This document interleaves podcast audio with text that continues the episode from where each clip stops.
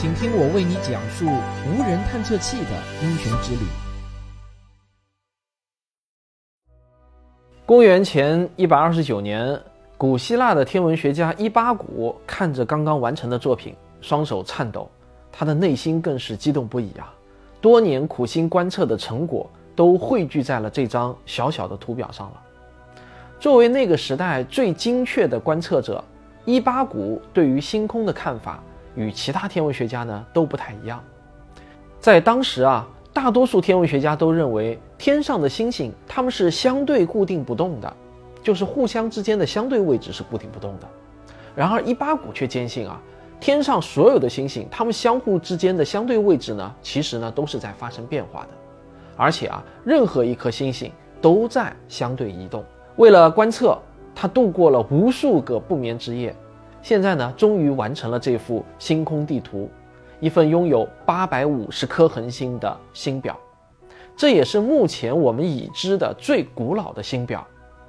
你可能觉得恒星位置星表没什么了不起的，不就是一张星星的地图吗？又有什么用呢？古人可能会用星星来预测天气、辨别方向，但是对于我们现代人来说，星星位置的变化好像是毫无用处啊。你想预测天气，那么查天气预报就行了。如果你真这么想啊，那就大大小看了星空的力量。我们头顶星星数量的多少，距离的远近，其实呢是一组意味深长的密码。在这些复杂信息的背后，潜藏着关于宇宙的奥秘。它能够提供给我们的帮助，远远超出你的想象。千百年来，人类对星空的观测从未停止过。在公元前三世纪。亚历山大城的提莫恰里斯和阿里斯蒂勒斯就编制了西方世界的第一份星表。大约一个世纪之后呢，天文学家伊巴谷不仅改良了星表，还把恒星根据亮度分了类。天文学家们啊，至今仍在使用的星等系统就是以此为基础建立起来的。再后来，托勒密把这个星表中星星的数量拓展到了一千零二十二颗，而到了二十世纪。相机底片的发明，让人类终于摆脱了肉眼的限制，让恒星位置的测量啊变得容易了起来。观测工具的日益进步，让欧洲和美国的研究人员有了底气，雄心勃勃地准备开展描绘银河系的计划。不过很快，天文学家们就遇到了一个极大的麻烦。这是什么麻烦呢？或许你猜到了啊，就是人类在地球上观测星空啊。有一个最大的干扰，那就是厚厚的地球大气层。地球大气的好处呢，是挡住了强烈的太阳辐射，维持了地表适宜的温度。但同时，它对于天文观测的坏处来说啊，就是阻挡了人类的视野。在厚实的大气下观测恒星，就好像呢是隔着滤镜来观察，所有的星星都变得模糊而且闪烁。天文学家们一直想要克服讨厌的大气扰动的影响。幸运的是呢。现代航天业的发展为他们提供了一个完美的解决方案，那就是直接用火箭把望远镜给架到太空中去。而我们今天的主角呢，就是这样一架巡天神器——高精度的视差测量卫星伊巴谷。没错，它是以古希腊天文学家伊巴谷的名字来命名的。它的任务说起来很简单，就是以极高的精度来测量恒星的位置和距离。伊巴谷卫星的主望远镜的个头啊，并不大。口径呢，大约只有二十九厘米，焦距呢是一点四米，有很多天文爱好者的望远镜啊，可能都比它大多了。那相比于去遥远的其他行星巡航着陆，发射一颗绕地飞行的卫星的难度呢，其实并不是太大。但是小小的伊巴谷啊，却经历了一个惊险时刻，差点儿呢就折戟沉沙。一九八九年的八月八日，伊巴谷卫星在法国由阿里亚纳四型火箭发射升空。刚刚发射不久呢，它就遭受了一个重大的挑战。阿里亚纳火箭的一个马达没有正常工作，这就使得卫星啊，它没能到达预定的地球静止轨道，它意外的进入到了一个更扁的椭圆轨道，这使得伊巴谷啊不得不每天都遭受两次较强的辐射，这对元气元件的损害呢是很大的。很多人就心想啊，完了，伊巴谷可能撑不过一两个月了。但好在。工作团队们顶住了压力，及时采取了有效的应对措施，延长了它的使用寿命，让伊巴谷呢是大难不死。最终，一八股顽强的在太空中工作了三年半，一直持续到了一九九三年的三月。一八股测量恒星距离的工作原理呢，是一种非常基本的测量方法，也就是测量恒星的视差。而恒星视差这四个字听起来很专业啊，其实解释起来呢，倒也并不难。就是地球啊，在大约六个月的时间里呢，从绕日轨道的一边会运行到另一边，对吧？那我们从地球观察天体呢，恒星就会出现一个微小的位移，而这个位移的夹角就叫做恒星视差。你可以在你的脑海里想象一下啊，有了这个角度之后，我们就可以在太空中啊画一个极窄的三角形。这个极窄的三角形，其中的一条边呢，就是地球公转轨道的直径，啊，它整个样子呢，就像一个尖锐的锥子一样，长长的延伸出去。角度越小，三角形呢就越窄，长边的长度甚至能达到短边长度的数十万倍。然后我们就可以利用三角函数来计算这个长边的长度了。那这个长边的长度呢，就相当于恒星到地球的距离。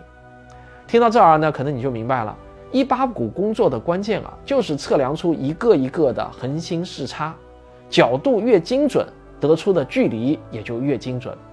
一八股卫星主望远镜的观测精度呢，达到了零点零零二角秒。这个零点零零二角秒是什么精度啊？这么说吧，这个精度啊，要比我们从地球上透过大气看恒星的精度提高了五百倍。一八股卫星就是用两个视场，或者说呢两只眼睛来扫描天空中的一个大圆，每次扫描两个小时，然后隔二十分钟再扫描一次，最后呢再综合对每次恒星一百多次的观测，就可以得到非常小的角度误差。所以严谨精确。就是一八股的关键。下面啊，我就要来给大家讲一讲一八股的科学贡献了。在听我讲之前啊，你首先需要明白一点：恒星位置测量呢是最乏味的一项工作，但同时啊也是最基础的工作。它的重要性比你想象的可能要大得多。关键原因在于啊，位置是测量天体的各种物理性质的关键要素，它是确定恒星距离的基础。如果用多米诺骨牌来比喻的话，那么它就是站在起点的第一块骨牌，要测定任何行星、恒星和星系的大小、质量和亮度的基础啊，没有位置和距离的信息，我们就只能看到天空中的星星闪闪烁烁的表象了。恒星的视亮度和恒星到我们的距离有关，就是说啊，一颗非常遥远的恒星，哪怕它实际上很亮，但看起来呢也会变得很暗，反之亦然。我们只有测出它们的具体位置，才能够还原真相。这就是我们破解星空谜团的第一把钥匙。那在三年的工作中，一八股呢产生了大量复杂的数据。首先呢，一八股的主望远镜，它用我们刚才说的零点零零二角秒的精度在扫描恒星的位置。科学家们根据这些数据呢，就绘制了精度最高的一八股星表，它包括了十一万八千两百一十八颗恒星。除了主望远镜之外，一八股呢，还用一个光束分配器分出一束光，以零点零三角秒的精度扫描天空。这个精度比主望远镜呢，虽然是低了十五倍，但最终描绘的恒星数量呢，却会更多。它一共描绘了一百零五万八千三百三十二颗恒星，这就达到了百万级别。这个星表啊，被称为地谷星表。而在两千年，也就是一八谷停止工作七年后。科学家们改良出了地谷第二星表，又把恒星的数量提升了一倍。在这个星表上，包含了惊人的二百五十三万九千九百一十三颗恒星，其中呢，就包括了天空中暗至十一等的百分之九十九的恒星。而所谓暗至十一等的恒星，这意味着它比我们夜空中很亮的那颗天狼星啊，要暗了十万倍。除了恒星数量。一八股卫星也将恒星距离的测量精度提升了一个量级。以前啊，人类能确定距离精度在百分之五范围内的恒星数量呢，仅有一百多个。在一八股的帮助之下，这个数量呢扩展到了七千多个，而这个精度的测量范围已经可以远到距离太阳五百光年的地方。虽然相比我们的银河系来说，这个距离呢并不算远，但这个小小的区域已经大到可以。几乎包含各种类型的恒星了。除此之外，一八股还让我们知道了银河系啊，它并不是一个完美的漩涡星系，而是一种棒旋星系。星系呢，主要分为三类，就是椭圆星系、螺旋星系和不规则星系。螺旋星系啊，又可以分为两类，一类是漩涡星系，另一类呢则是棒旋星系。在宇宙中，大约有三分之二的螺旋星系都是棒旋星系，我们的银河系就是其中之一。那顾名思义啊，棒旋星系的核心呢，常常是一个大质量的快速的旋转体，像一根短棒的形状，在棒的两边有旋形的臂向外伸展，并且银河系并不是扁平的一张饼。它在边缘呢是有弯曲的，一端啊向上翘，另一端呢则向下弯。它是一个弧度很小很小的 S 型，离中心越远，弯曲的程度就越明显。好，听到这里啊，呃，或许你心中对一八股已经有了一个初步的印象，那就是它是一台很小的望远镜，靠着一些简单的观测程序得到了关于恒星的基础数据。你可能会觉得一八股的工作呢不算是太重要。与什么旅行者号、卡西尼号这样的明星探测器呢不好比。那如果你这么想啊，可就大大低估了一八股，同时呢，也大大低估了天体测量这项工作的重要性了。事实上，这一项看似简单枯燥的基础性工作，可以汇集从行星到宇宙学的各个天体物理学领域。如果把现代天文学比作一座金字塔，那么天体测量啊，就是最下面的一层的基石。所有的理论都要始于这一学科的劳动成果，它的应用范围之广，绝对超出你的想象。比如说，对于搜寻系外类地行星来说，一八股呢就可以帮助人类缩小范围，它是天文学家们寻找可能的地外生命栖息地的有力工具。到目前为止，虽然大量的恒星仍不在我们的掌握之中，但已经有数百个相对较近的恒星确定拥有行星。而一八股卫星则为他们测定了最基本的距离数据。这些充满希望的可能宜居的世界，分布范围从几光年到几百光年不等。对于整个银河系来说啊，科学家们估计可能会有八十亿个类地宜居世界，其中每一个都可能拥有生命。再比如啊，一八股的工作可以用于星系考古学。